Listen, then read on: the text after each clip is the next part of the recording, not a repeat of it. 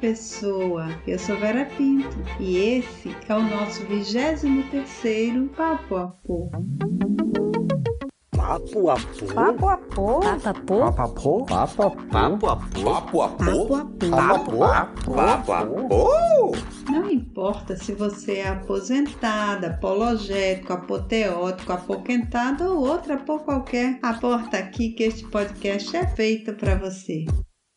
Se você gostar, compartilhe em suas redes sociais e, se puder, contribua com o nosso custo de produção. Seja também um Papo 10 depositando essa quantia em nosso Pix, que é o nosso e-mail, contato papapô.gmail.com. Se você fizer isso, além de ouvir nossos episódios, ver nossas dicas no YouTube, nossas receitas e tudo mais que a gente deixa lá no Instagram, você receberá todo mês um texto escolhido e lido por mim, com muito carinho para você ouvir e presentear a quem você ama. Além disso, estará apoiando o cuidado de animais abandonados, porque 30% do que a gente recebe de você, a gente envia para quem cuida desses animais. Você pode também concorrer a prêmios se quiser contribuir com valores maiores. Veja no nosso Instagram as gostosuras de mimos que a gente anda distribuindo. Lá você pode também contar, sugerir, corrigir ou pedir algo pra gente. E também no Face, no YouTube ou pelo nosso e-mail contato papapoa.gmail.com sem acento, que, como você já sabe, também é o nosso Pix.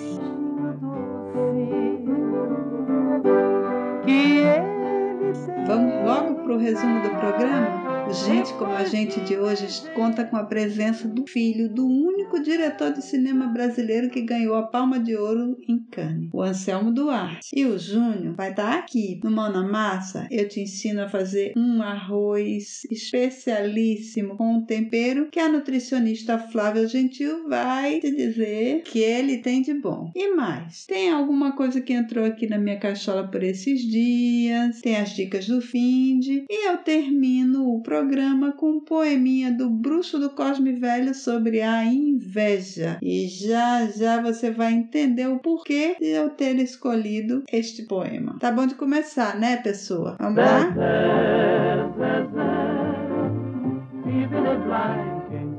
Há alguns anos eu ouvia minha nora sempre falar, no meio das conversas, de um amigo querido da família. Assim eu soube da existência do divertido Anselmo, até que um dia, por acaso, numa conversa, se citou que o tal Anselmo era filho de Anselmo Duarte. Eu quase caí da cadeira. Eu disse Anselmo Duarte, o cineasta. E aí minha nora disse sim. O que ganhou a palma de ouro? Sim. Eu não preciso nem dizer que eu fiquei com muita vontade de conhecer esse Anselmo mas passou muito tempo para que isso acontecesse. Até que um dia, numa festa familiar, a gente se conheceu e eu pude é, garantir que o Anselmo realmente era uma pessoa divertida, uma pessoa muito generosa, uma pessoa muito agradável. E eu estou muito feliz de você estar aqui com a gente, Anselmo.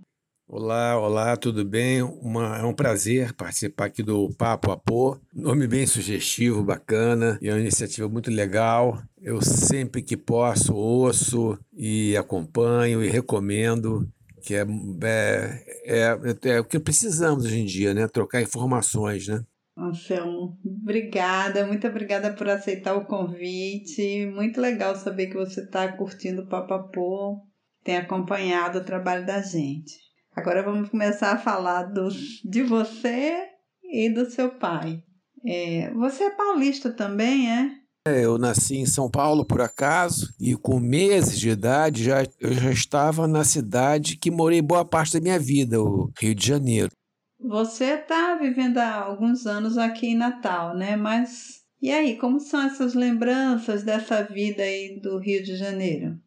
Mas eu levo comigo ainda uma tradição carioca do mar, do sol, boas lembranças da, da cidade, né? Com tempos maravilhosos, com manifestações culturais de todo tipo que uhum. ecoavam pelo país, né? A música, a cultura da praia, festas, esportes, teatro, cinema. Era uma vida maravilhosa, né? Nos 60, 70, uhum. né? Eu vivi lá, né? Até os 80, na verdade, mas os melhores foram nos 60 e 70. É, mas esses anos aí que você está falando foram os anos difíceis, né? De chumbo grosso, os anos da ditadura, né? Como foi isso? Olha, mesmo durante a ditadura, a diversão era grande, apesar de ter perdido alguns amigos mais velhos, né? pouco mais velhos, que entraram na luta armada contra a ditadura, né? Um fato que me deixa uhum. sem muito conforto até hoje, porque apesar de eu ter feito parte de cineclubes, grêmios escolares, passeatas e reações violentas nos embates com a polícia, né, de, das duas partes, né, muitos amigos meus continuaram na, na, na militância e eu achava, já naquela época, com 16 anos, que eu podia fazer uma certa contestação dessa situação através da cultura, com o cinema. Já que eu estava no meio cineclubista, né, hoje o diretor Bruno Barreto, que era meu colega de colégio no, no Colégio Estadual André Morroy, uhum. no Rio, e filho do produtor Bruno Barreto, o pai fornecia os filmes que exibíamos nesse colégio, que era revolucionário, dirigido pela Henriette Amado. É uma, é uma coisa, uma história à parte. Esse colégio era genial, né? Ele tinha um mote de liberdade com responsabilidade e tal, e era muito contestado por, pela polícia, por todo mundo. Toda hora a polícia estava lá. Bom, Sim. muitos dos meus amigos nessa época já faziam cinema, e alguns viraram atores, músicos, né? Era um centro de criação. Foi uma época boa. É, mas eu já ouvi você contando que você deu umas viajadas, né? Umas escapadas aí do Rio de Janeiro.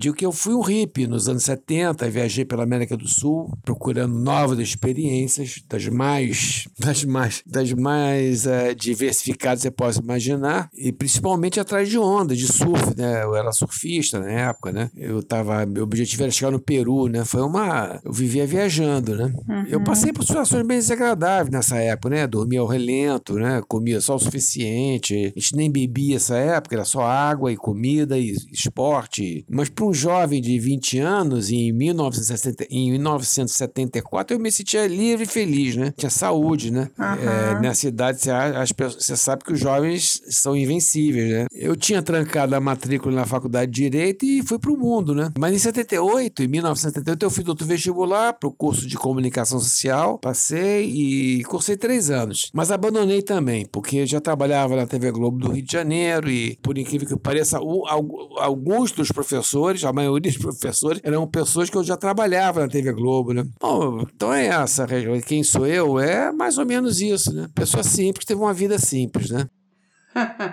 Anselmo, é o seguinte, você é mesmo uma pessoa simples. Porque eu te conheço, convivo com você, eu sei, né? Mas uma coisa é ser uma pessoa simples, outra coisa é ter tido uma vida simples. Eu discordo com você, de você. Vou colocar aqui, ó, uma fala que retirei do seu do seu documentário, que é a sua mãe e o seu pai falando, né? Sobre como era a vida deles quando se conheceram e se casaram. Quem ouve essas duas pessoas falando, porque a gente tem que dizer aqui, que ainda não foi dito, né? Que você é filho, não bastava ser filho do Anselmo Duarte, é filho da grande Ilka Soares, né? Uma atriz maravilhosa que foi a mulher mais bonita do Brasil, a atriz mais bonita do Brasil.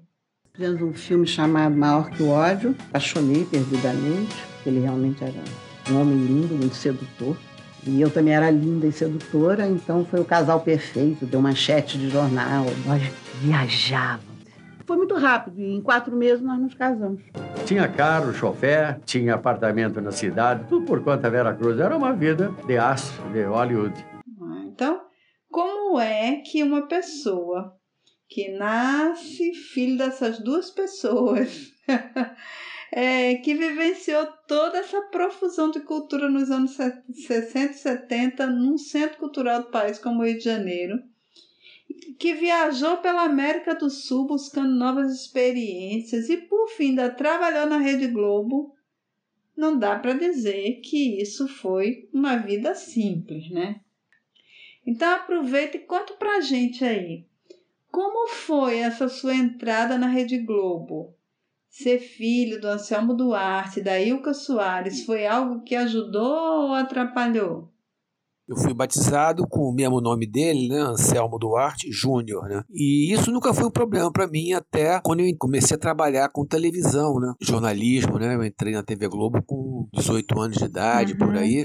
Naturalmente, as pessoas reconheciam o nome dele comigo, faziam uma relação direta, né? E eu comecei muito simplesmente, humildemente lá, né? Eu comecei levado pra, pela mão do meu padrasto na época, casado com a minha mãe. Por acaso era o Walter Clark, que era o diretor-geral da Globo, mas assim, ele nunca teve a intenção de, de me colocar como imagina um menino com 18 anos de idade, que não conhecia nada de. Tinha pouco conhecimento de cinema ali, nada de televisão. Ele me colocou ao lado de um amigo dele lá para começar do zero. Então eu fui ser contínuo, né? Foi longo, foi longo, né? Até eu chegar editor, demorou muito tempo. Naquela época eu não sabia, mas hoje eu tenho certeza que ele, meu pai aprovaria, né? Porque ele começou assim na vida, né? Mas invariavelmente é, era o nome do meu pai relacionado a mim e, e a expectativa era grande, assim, sempre, né? De um lado lado era bom uhum. e de outro era ruim, né? Porque era sempre uma, uma, uma cobrança. Agora, conta pra gente um pouquinho, Anselmo, como era o Anselmo Duarte como teu pai? O Anselmo Duarte, como pai, eu me lembro na infância, ele era um homem, era um pai muito engraçado, brincalhão, uhum. piadista, muito alegre sempre. Essas lembranças que eu tenho. Depois ele se separou da minha mãe, fiquei muito tempo sem vê-lo, né? Ele foi morar na Europa. Na volta dele, ele sempre nos visitava, tinha um relacionamento bacana. E esse relacionamento era esporádico. Ele morava em São Paulo, morava no Rio, mas era, era legal, eu gostava. Ele tinha um sítio no interior de São Paulo, em Itu. Eu ia muito para lá, levava amigos. Ele gostava de ver aquela criançada lá no sítio, tal. Eu andava a cavalo. Foi infância bacana. Na juventude, ele também era um pai legal, sempre, sempre podíamos, sempre falávamos pelo telefone, sempre podíamos, nos encontrávamos ou no Rio, ou ia para São Paulo. Ele, apesar de estar separado da minha mãe e morando em outra cidade, a gente se via na medida do possível, né? Depois, mais velho, já com uns 30 anos de idade, eu, ele começou a sair comigo já. Saímos à noite, uhum. de tarde, ele ia pro Rio, tinha tomar chopp. Era contador de histórias, emérito, era reconhecido como um grande contador de histórias, né? Então, assim, tenho boas lembranças dele, né? E, assim, era, uma, era um bom relacionamento. Tenho boas lembranças dele, como pai, né? Me alegrava muito estar com ele. Que maravilha, né, Anselmo? Quem não adora um bom contador de história? Mas você tem um pouco disso dele, né? Eu noto que você sempre está contando uma história assim, sempre está relembrando alguma coisa. E o Anselmo cineasta? Conta pra gente, pra esse pessoal aí, principalmente essa garotada que ouve o Papapô, né? Que talvez não tenha ideia né, de quem foi o Anselmo Duarte para o cinema brasileiro? Qual foi a importância dele? É porque ele fez parte de vários movimentos do cinema, né? Ele ele começou a filmar jovem, né? Ele, como figurante, depois Sei. como ator de papéis secundários, virou depois um dos maiores atores da, da época da Atlântida, da Vera Cruz, né? Foi o maior galã do cinema nacional durante muito tempo, né? Depois ele aprendeu muito, né? Dos bastidores de cinema, ele acabou virando. Ele começou fazendo roteiros, escrevendo, dando ideias para os filmes, argumentos que ele tinha na cabeça, né? Até chegar à direção. O primeiro filme dele foi um estrondo de bilheteria, o um filme absolutamente certo. O filme saiu e tinha de tudo no filme. O filme tinha era um problema social também, porque o, o herói, o protagonista, que eu fazia o protagonista também, era um linotipista pobre, policial, tinha gangues, tinha as lutas, as brigas. E o filme tinha de tudo, só não tinha futebol. O endereço é Rua Caetano Pinto, 383, conjunto C. Certo! Absolutamente certa a resposta à primeira parte da pergunta. Com esse dinheiro ele foi para a Europa, foi estudar o mercado, o mercado do cinema europeu e voltou um pouco depois, tempo depois com um filme que revolucionou, né? O Festival de Cannes, né? Com o filme Pagador de Promessas, um festival que tava todo mundo com filme colorido, ele chegou um filme, um filme preto e branco mostrando uma realidade que quase ninguém na Europa conhecia, né? Uma do candomblé, da do povo brasileiro, da música, da capoeira, do secretismo religioso, da perseguição política. Era um filme bem interessante, né? Era bom a gente pontuar também né, a importância desse filme, que é um filme que fala da intolerância, em especial né, da intolerância religiosa. Foi então que eu me lembrei que Ançã é Santa Barba e prometi que se Nicolau ficasse bom, eu levava uma cruz de madeira da minha roça a igreja dela no dia de sua festa. Não é um filme feito na década de 60, mas que a gente continua vivendo os mesmos problemas até esse momento. Aliás, a gente está vendo esse, esse, esse problema da intolerância religiosa se agravando, ao invés da gente estar resolvendo né, essas, essas diferenças, o que é uma pena, né?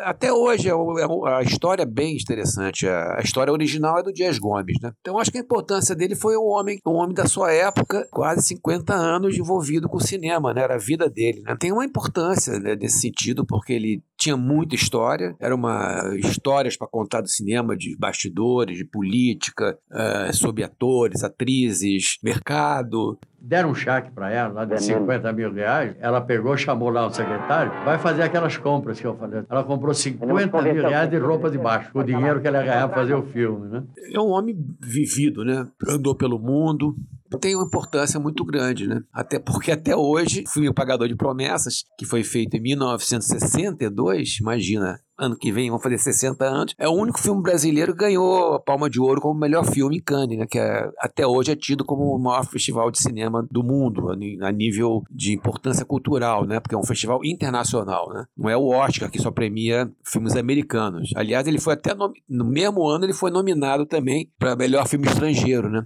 Mas não foi lá, nem foi na, na, na ele era meio anti-americano. ele achava que os filmes americanos não tinham muito a ver com o estilo de filme dele e tal. Eu tenho uma história que chama-se O Mensageiro Messias. E eu vou para lá, é a história de um Cristo atual. E quando o americano chegar com o King of King, com o Rei dos Reis, eh, Cristo com a roupa de lamé, eu vou apresentar o meu Cristo com a roupa uh, atual. Foi convidado por vários estúdios lá de, dos Estados Unidos para fazer filmes lá, mas ele, ele era meio, meio anti-americano, sei lá. Isso é uma outra história, né? As bases socialistas que ele tinha, né? Ele foi signatário do, de um documento na época do Getúlio Vargas para que o Partido Comunista existisse, né? Ele e vários, é, várias pessoas do cinema brasileiro, né? Ele assinou esse documento tal, e foi até perseguido um pouco tempo depois por causa disso, até durante a ditadura, né? Porque acharam esse documento lá. De qualquer maneira, acho que tem importância por ter tido essa carreira tão longa e produtiva, né? Vencedor, um homem que levou o cinema brasileiro para o mundo, né? É, é uma, eu acho importante isso. Fui fazer um documentário na Ilha dos Frades com o Pitanga, pra, pra, que era para o Departamento de Turismo da Bahia, para pagar o hotel. Então todo mundo falava, poxa, superprodução do Anselmo. Ninguém está sabendo dessas coisas. Eu fiz um filme por conta própria, viajei por conta própria, o governo me deu um centavo. Quando eu ganhei o prêmio, disse o presidente do Quênia, não tem a bandeira do Brasil, nem a bandeira o consulado mandou. A embaixada em Paris mandou. Fala mais um pouco para gente também, Anselmo, é, sobre a importância, que importância teve essa premiação dele em Cannes?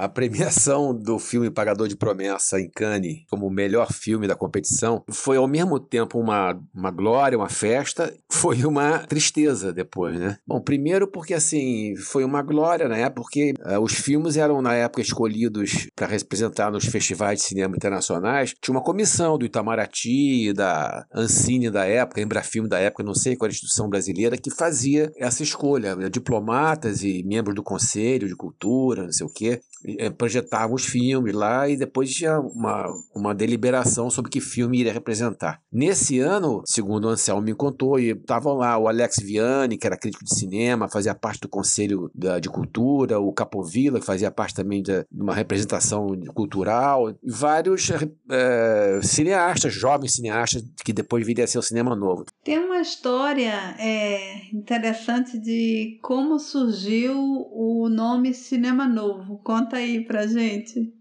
Foi o Capovilla que me contou isso, Maurice Capovilla. Falou: olha, nesse, nesse dia eu me lembro que tava, foram exibidos fi, os filmes Os Fuzis, do Rui Guerra, Os Cafajestes, do Jesse Valadão, com a Daniel Filho, tinha a famosa nudez frontal da Norma Bengel, e foi exibido também o Pagador. Quando acabou a exibição do Pagador, diz que o pessoal levantou, aplaudiu: nossa, é esse o filme que tem que representar o Brasil, é esse. E o Alex Vianney levantou: esse é o novo cinema brasileiro, esse é o novo cinema brasileiro, é o cinema novo e tal. Então, uhum. nasceu daí, mais ou menos, essa história do cinema novo. E o Anselmo estava mais ou menos incluído nessa época, né? Mas depois você vai ver que mais tempos depois ele foi excluído dessa história e foi perseguido um pouco. Anselmo, a gente está vivendo um, um, um, período de pandemia e fora a pandemia a gente também é, tem vivido um desânimo né, com o Brasil. Então, para a gente se animar um pouco e ter esperança, fala aí qual era o momento brasileiro quando seu pai, Anselmo Duarte, ganhou a Palma de Ouro com o filme é, O Pagador de Promessas. Qual era o momento que o Brasil vivia? Em 1962, estava sendo no auge com Juscelino Kubitschek, Brasília, Bossa Nova, campeão do mundo no futebol, Maria Esther Bueno, campeã em Wimbledon, Éder Joff, campeão mundial, basquete brasileiro, campeão mundial. E aí veio o cinema também, campeão mundial. Então, assim, foi um momento apoteótico para cultura, para o cinema brasileiro, né? Anselmo, eu percebi que o nome de Anselmo, muito possivelmente, né, foi dado a ele porque ele nasceu no dia de Santo Anselmo, que é hoje. Então, só para te provocar, eu vou evocar aquele ditado que diz: Santo de casa não faz milagre. Mas eu quero ir para os dois âmbitos disso, né? Como é que a gente pode explicar? Qual é a palavra que explica esse milagre chamado Anselmo Duarte? Que santo da casa faz ou não, ou não milagres? É o seguinte, se for relacionado ao, ao Anselmo Duarte, ao cineasta, eu acho que o, que o que aconteceu na vida dele foi fruto de muita dedicação e trabalho, né? Um menino humilde do interior de, de São Paulo. E eu me tornei um bom engraxate, né? Então tinha uma boa freguesia na cidade. O Rucinho deixava aquele sapato lustroso e tal. Eu fui pedir emprego no barbeiro, que era o famoso barbeiro, eu, o seu Afonso Carola. E ele falou, tá bem, cara, traz o jalequinho branco. Mamãe costureira, ela mesmo fez. Você já sabe da última, que é o Rucinho deu um taio. Ele deu um taio na boca do delegado. Eu levantei o nariz dele e mandei a navalha, assim, pá, e dei um talho nele aqui. Porque a navalha entrou muito de pé. E o delegado falou: Não mexe em mim. Ficou nervoso. E ele era machão: Não mexe em mim. Ele começou, ele vai acabar. Você vai terminar essa barba aqui. Eu disse: lógico. Agora eu corto de uma vez. E foi, depois foi, foi instrutor de dança, dançarino no Rio. Aí eu dançava nos clubes de São Paulo, paravam, né? todo mundo parava, ficava olhando e tal. Daí falava, por que, que você não dança profissionalmente? Eu tinha uma parte né, maravilhosa, era a Lolita, né? Passou dificuldade bastante, mas, mas se firmou no cinema, né? Ele, ele estudou muito, quis aprender, ele foi muito humilde. É, tudo bem, ele era bonito, né? bonitão, alto facilitou a entrada dele como ator, mas ele estudou muito os bastidores. Ele vivia na, na perguntando, né? Como é que funciona isso, como é que é isso, como é que, como é que monta a câmera, como é que desmonta, como é que faz a montagem do filme, como é que é a iluminação. Ele foi aprendendo com o tempo, de curiosidade, né? Para chegar na como diretor bem sucedido, né? Roteirista e diretor, né? Produtor às vezes também. Ele investiu o próprio dinheiro dele em algumas produções alguns filmes que ele fez. Então, se São da Casa faz milagres, nesse sentido, faz milagres se ele for dedicado, né? Que ele conseguiu foi fruto do trabalho dele, não foi um milagre, na verdade. Para alguns foi, né? Imagina ter tanto sucesso. E alguns achavam que era só pela beleza tal, né? Mas não, ele tinha um passado bonito de, de, de luta, de sobrevivência e de trabalho árduo, né? Eu fazia um papel de carioca, vestido de carioca, dançando machixe. E eu de olho na câmera lá, né? Eu falava que para eles que eu queria ser cameraman né? Então eles aconselharam a não ser cameraman. Acho que não gostaram da minha câmera. Não gostaram nem da câmera, nem da fotografia. Então, assim, desista. Esse filme eu fiz história, roteiro, que era feito com economia, eu fiz montagem, letra, que é minha, que o Brasil inteiro cantou, ninguém sabe que eu fiz a letra. Aí aquele amor, meu amor, vou partir. Saudade se você é triste a dor separação. Amanhece e anoitece, por essa estrada eu vou, pedalando, pedalando, buscar o meu amor. Foi um filme que eu me diverti bastante, né?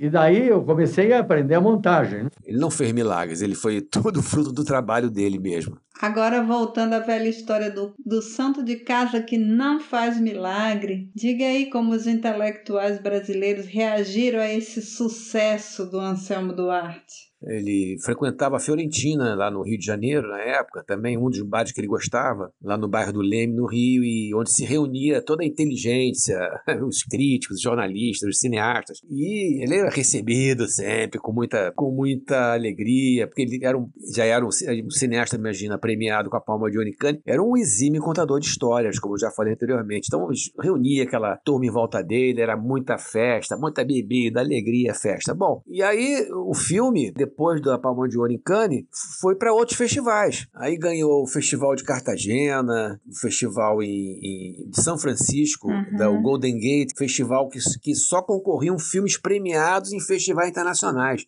Para ser inscrito, precisa que o filme tenha ganho durante o ano algum prêmio em festivais internacionais. O melhor diretor, o melhor ator, o melhor filme. Amor Sublime Amor considerado que tem os balés mais modernos, o musical mais moderno dos Estados Unidos. Ganhou oito Oscars. Competiu em São Francisco da Califórnia.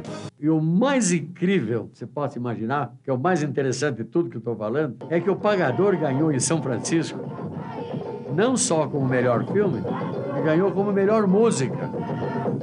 Eu trouxe o prêmio para o Gabriel Migliori. Que aí um dia ele chega na Fiorentina de noite e fala: Pessoal, tem uma boa notícia para vocês. Qual é? Qual é? Mais um. O, filme brasileiro ganha mais um prêmio internacional. É, qual? Qual? É premiado no festival na Escócia, em Glasgow, lá o filme Pagador de Promessa. Aí nego, ah, Anselmo, não, pelo amor de Deus, chega, chega, faz outro filme, faz outro filme. Ele ficou assim absorto, né, o Anselmo? Esse ele me contou, né? Eu falei, nossa, então já come, começou aí já uma certa eh, contestação. Não é possível que esse filme, né, ganhe tantos prêmios assim.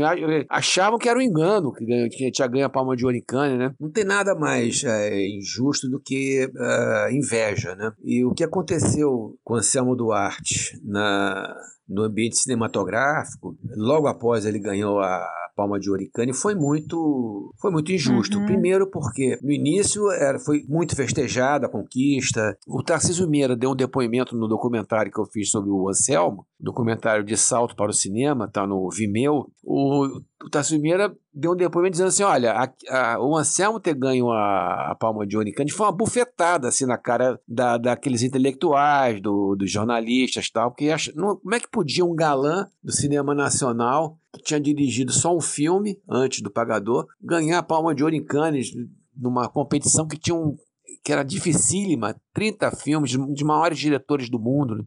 Realizadores. Né? Então foi uma bofetada na cara desse, desse pessoal, segundo o Tarcísio. Então aí começou essa, essa injustiça, né? De, começou uma certa perseguição Anselmo. Não, o filme era acadêmico, porque não tinha câmera na mão, porque não sei o quê, porque bababá. Começaram a contestar a, o valor do filme, né? E aí o Anselmo, já um ano depois, começou a ficar de saco cheio dessa começou a virar uma perseguição, né? uma certa inveja também. E um dia, numa entrevista para o jornal Pasquim, aliás, não foi para o Pasquim, um jornal, o Pasquim foi bem depois, acho que foi para o Jornal do Brasil, que fazia um concurso de cinema curta-metragens e tal, é o cinema novo brasileiro e tal. E aí deram, pediram um depoimento para o Anselmo. O que, que você achava do, do cinema novo brasileiro? Ele falou: eu acho o seguinte, que esse, esse lema aí de uma câmera na mão, uma ideia na cabeça, eu me, faria melhor. Eu falei assim, uma, uma, eu diria que é uma câmera na mão, uma ideia na cabeça uma merda na tela.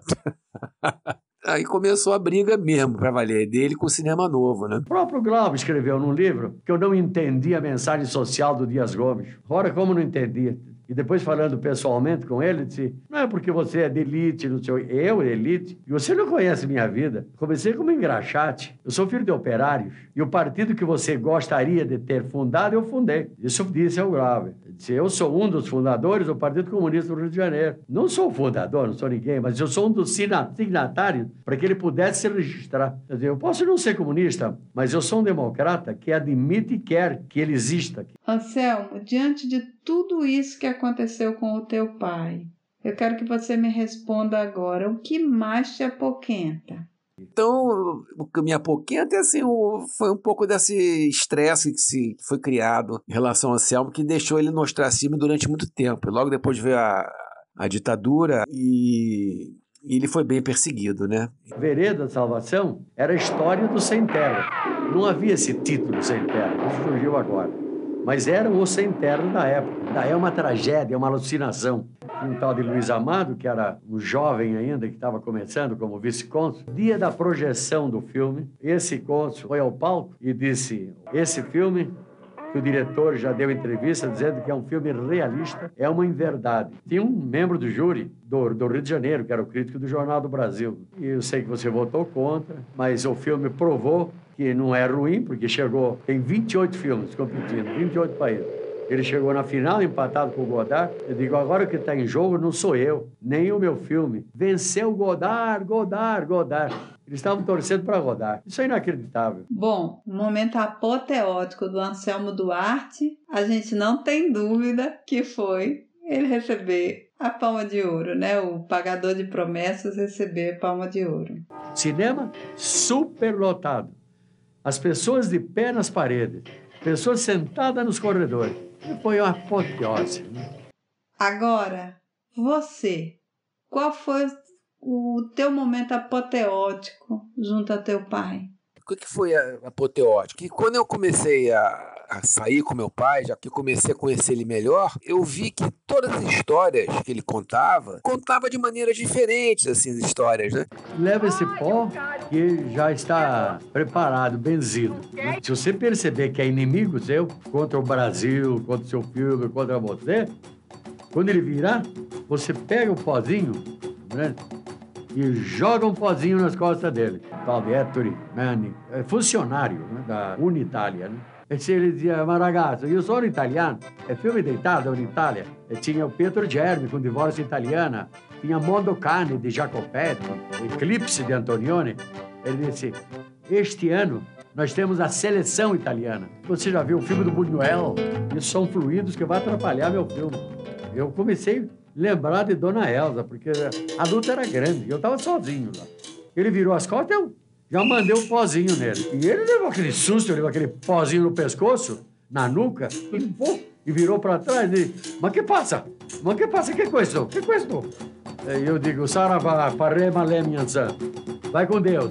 Juntava a gente, assim, para ouvir as histórias, né? Ele chegava nos bares no Rio, muita gente conhecia ele, ele ia sentando nas mesas, e era história atrás de história, engraçadíssima, a gente se rolar de rir. Ele inventava um pouco, aumentava, né? Ele pegava um tema e ia embora, um fato verídico, né? E as histórias dele, ele sempre ia mudando, era, o tema era o mesmo, mas ele sempre mudava um pouquinho, né? Dependendo da plateia, né? Então isso pode ser um momento que eu descobri um lado bacana do ser humano dele, né? Anselmo, é, eu queria que você falasse, contasse um pouco para as pessoas. Eu venho acompanhando como você tem sido um guardião da memória do Anselmo Duarte, né? como você tem promovido isso. Mas eu queria que você falasse um pouco sobre isso que você tem feito e também que você fizesse uma apologia em relação a essa manutenção da memória. A quem mais você faria é, essa apologia de, de ser uma pessoa que está trabalhando para guardar a memória desse grande cineasta brasileiro?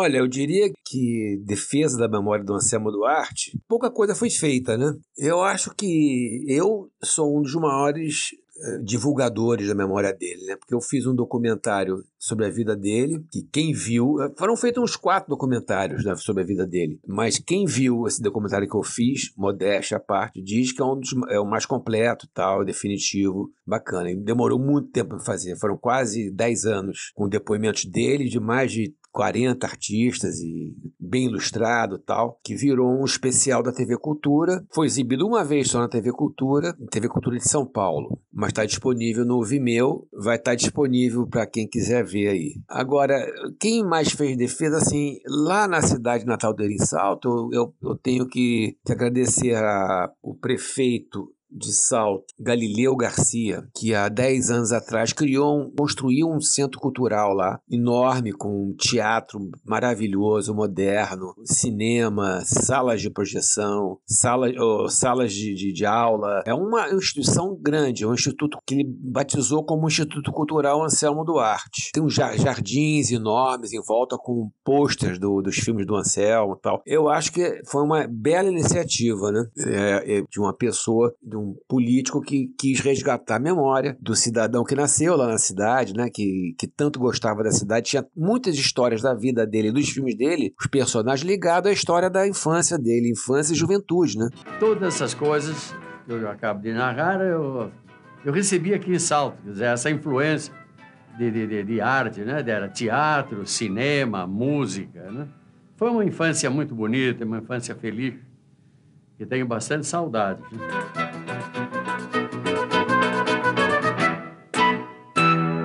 Anselmo Duarte só foi para São Paulo, acho que com 16 anos de idade, ou 18 anos, né? Tem que agradecer a, Prefeitura de Salto. E outra pessoa que é interessante é o jornalista Oséias Sim Júnior, que escreveu um livro sobre a vida do Anselmo, chama-se Adeus Cinema, que é um livro bem completo, assim, quase completo sobre, sobre a vida do Anselmo, que é muito interessante, é bem ilustrado, tem fotografias, tem depoimentos do Anselmo, de outras pessoas. É, agora ele, ele foi nomeado nomeado secretário de Cultura de, da cidade de Salto e está promovendo agora uma, uma mudança na relação da Secretaria de Cultura em relação ao Anselmo Duarte. Ele vão mudar o slogan da cidade, vão botar como título a cidade Anselmo Duarte e vão revitalizar lá o Instituto Cultural Anselmo Duarte, né? com mais atividades, com projeção, com aulas, com atividades ligadas ao cinema e à arte, à cultura em geral. Né? Defesa da memória do Anselmo, a prefeitura de Salto e esse jornalista, né? o Osés Senjuro, que tem lutado insistentemente a, desde o Anselmo, antes do Anselmo morrer e depois do Anselmo morrer. Né? São pessoas que promovem insistentemente a, a história do Anselmo Duarte. Bom, Anselmo, a gente está terminando o nosso tempo. Foi um prazer enorme conversar com você.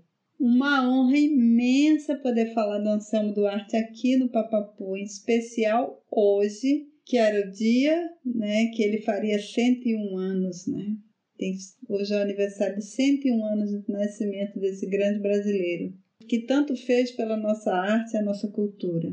E aí eu vou deixar vocês dois terminarem esse bloco, falando principalmente para o povo do Brasil, quem foi teu pai, o Anselmo Duarte, e o Anselmo Duarte dizendo o que ele pensa que é cinema, que o cinema brasileiro deve ser. Muito obrigada por tudo e toma um grande beijo.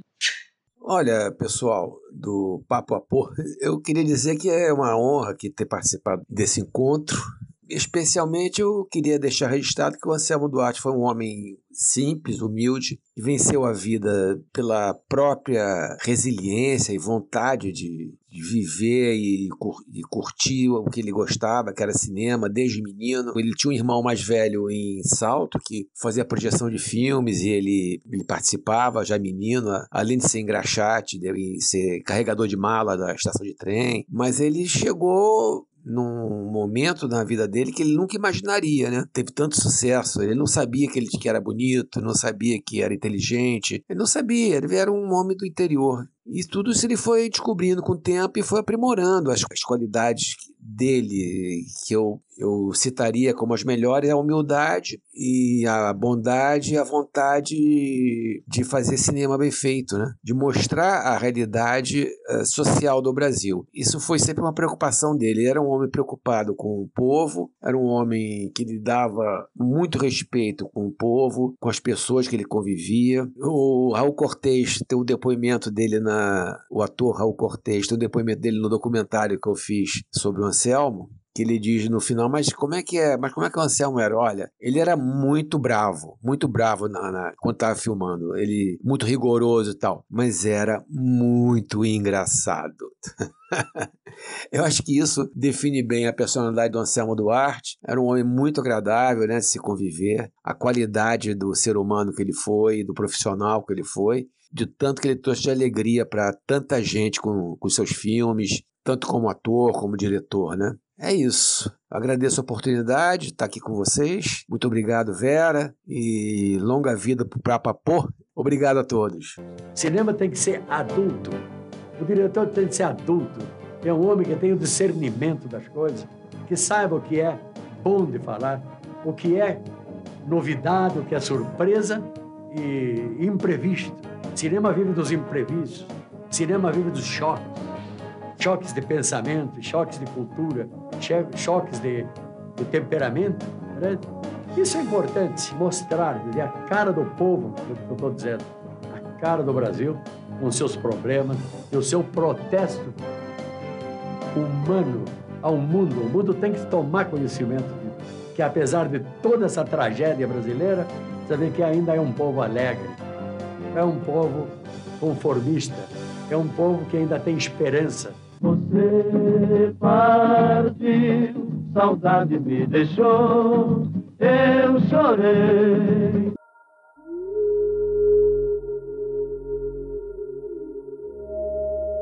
Vou te contar agora o que ó tá aqui na caixola. No guia dos curiosos.com.br eu descobri três coisinhas sobre o cinema brasileiro que eu vou te contar. O aniversário do cinema brasileiro é no dia 19 de junho, porque nesse dia no ano de 1898, Afonso Segreto, um italiano, fez as primeiras cenas em movimento no Brasil, filmando as fortalezas e os navios de guerra na Baía da Guanabara, quando ele estava num navio voltando da Europa. Por isso, ele é considerado o primeiro cinegrafista e diretor do cinema do Brasil. Mas o primeiro a fazer um filme de verdade no Brasil foi um mineiro, o Humberto Mauro. A outra coisa que eu descobri é que o ator Flávio Flávio Miliati, em Como Vai Vai Bem, de 1969, ele fez oito personagens. E a atriz Eliana Macedo foi a primeira estrela do cinema brasileiro. E ela fez, gente, 26 filmes em 27 anos. Pense aí.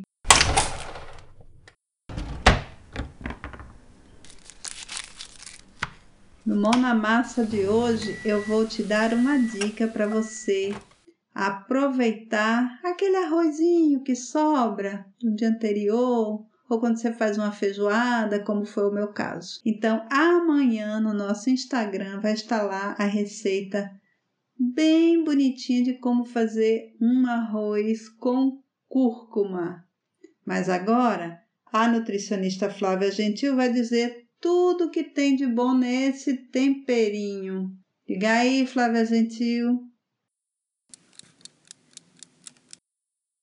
Olá pessoal, e o temperinho que é usado na receita de hoje é a cúrcuma, também conhecida por açafrão da terra ou açafrão da Índia ou ainda gengibre dourado. É uma planta originária do sudeste da Ásia e tem sido bastante estudada devido à sua ação anti-inflamatória. A parte utilizada é o rizoma e é consumido fresco, como também pode ser desidratado e moído, transformado em pó. Tem várias utilizações na culinária, como na receita apresentada por nós do Papapô. Na indústria de alimentos como corante natural, na indústria têxtil e também na perfumaria, pois a cúrcuma possui, entre outros compostos, um óleo essencial conhecido como turmérico e substâncias aromáticas. As propriedades medicinais da cúrcuma são relatadas há séculos e vêm sendo comprovadas a cada dia em novos estudos. Possui ação antioxidante, apresentação anti-inflamatória pela presença dos curcuminoides, entre eles a curcumina, e já tem estudos mostrando o efeito inibitório do vírus da dengue, da zika e da chikungunya pelo efeito da cúrcuma. Também possui ação antimicrobiana, estimulante carminativa, expectorante e antielmíntica. Por essas propriedades, é bastante utilizada na medicina tradicional da Índia, da China e do Japão. Para finalizar, quero chamar a atenção para se observar bem a procedência da cúrcuma quando se vai comprar e até sugerir a utilização do rizoma fresco, do rizoma mesmo, pois a especiaria em pó pode ser adulterada com outras substâncias substâncias e perder a sua eficiência. Mas na forma fresca, o rizoma pode ser utilizado ralado e preserva todas as propriedades. Também pode sofrer ação de temperatura, como a do cozimento, sem sofrer alterações de suas propriedades. Então, nossa receita está com anti-inflamatório total. Vamos aproveitar. Nesse final de semana, eu vou te dar umas ótimas dicas do cinema nacional. Fica de olho, porque como você já viu, o cinema brasileiro deve ser valorizado. Enquanto isso, eu te convido a fazer duas coisas. Ler a excelente entrevista que o Anselmo Duarte Júnior deu para o blog a Bíblia do Cinema.blogspot.com. Eu gostei muito dessa entrevista, está muito completa, cheia de imagens e links que ajuda a gente a entender melhor a vida do pai e do filho. E a outra coisa que eu acho que você devia fazer era visitar o site anselmoduarte100anos.com.br que o Anselmo Júnior elaborou para comemorar os 100 anos de nascimento do Anselmo Duarte, que foi ano passado. As outras dicas você vai ver sábado no YouTube e domingo no Instagram. Aí depende de você. A gente se vê lá. E aqui eu me despeço, deixando você com o poema do Bruxo do Cosme Velho, o nosso Machado de Assis. Deixa ainda um carinhoso beijo a todas as pessoas que se alegram com o êxito alheio. Que é para você, né, pessoa? Que eu sei que é super gente boa, porque tá aqui ouvindo esse programa do bem. Beijinho.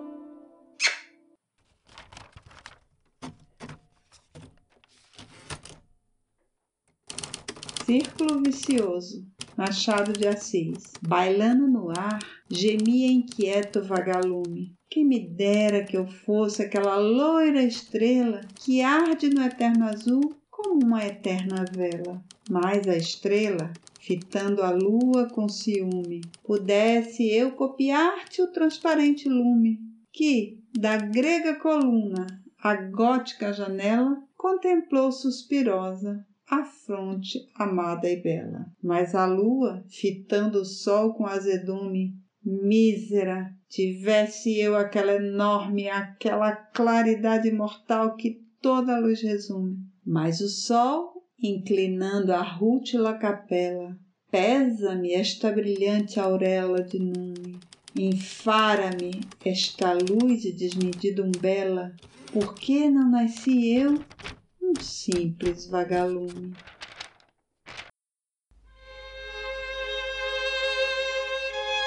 Agradecemos Anselmo Duarte Júnior pela participação neste episódio e por ter cedido seu documentário sobre a vida e obra de seu pai, intitulado De Salto para o Cinema, de onde retiramos trechos que reproduzem a voz de Anselmo Duarte e fragmentos de seus filmes. O poema de Machado de Assis, Círculo Vicioso, foi publicado em Poesias Completas em 1901 e está disponível no blog armazémdetexto.blogspot.com. O tema Outono, que compõe as quatro estações de Antônio Vivaldi, que começa e termina cada episódio nosso, pode ser ouvido e baixado gratuitamente no site Classical Music. As demais músicas instrumentais aqui apresentadas são da biblioteca de áudio do YouTube e os efeitos sonoros são do site freesound.org. O Papapô é um projeto sem fins lucrativos, nascido durante a pandemia para levar veganismo, arte e ciência até você conta com quatro pessoas que laboram de forma voluntária para ti. A nutricionista Flávia Gentil, que dá informes e dicas nutricionais, e o nutricionista e doutorando em letras Elri Costa, que junto comigo produz, roteiriza e apresenta a série Loucos por Literatura. E ainda o músico Júlio Lima, que nos apoia nos assuntos musicais. E eu, Vera Pinto, que faço a produção, o roteiro, a apresentação e a edição. O Papapô tem ainda três mulheres trabalhando para você, que nos ouve e nos vê nas diversas mídias onde estamos. A coordenação digital e o design é de Natália Araújo. A edição de vídeos é de Priscila Simas, que também é assistente de produção. E Hannah Neri é nossa editora freelance. Como você pode perceber, a gente precisa de mais apoio para cobrir os custos de produção para o Papapô continuar existindo. Seja um Papo 10 você também. O Papapô é gravado e editado em casa para manter o distanciamento social e preservar a vida. Papo a pô. Ah, Papo a pô. Papo a pô. Papo a pô. Papo a pô. Papapô, yes.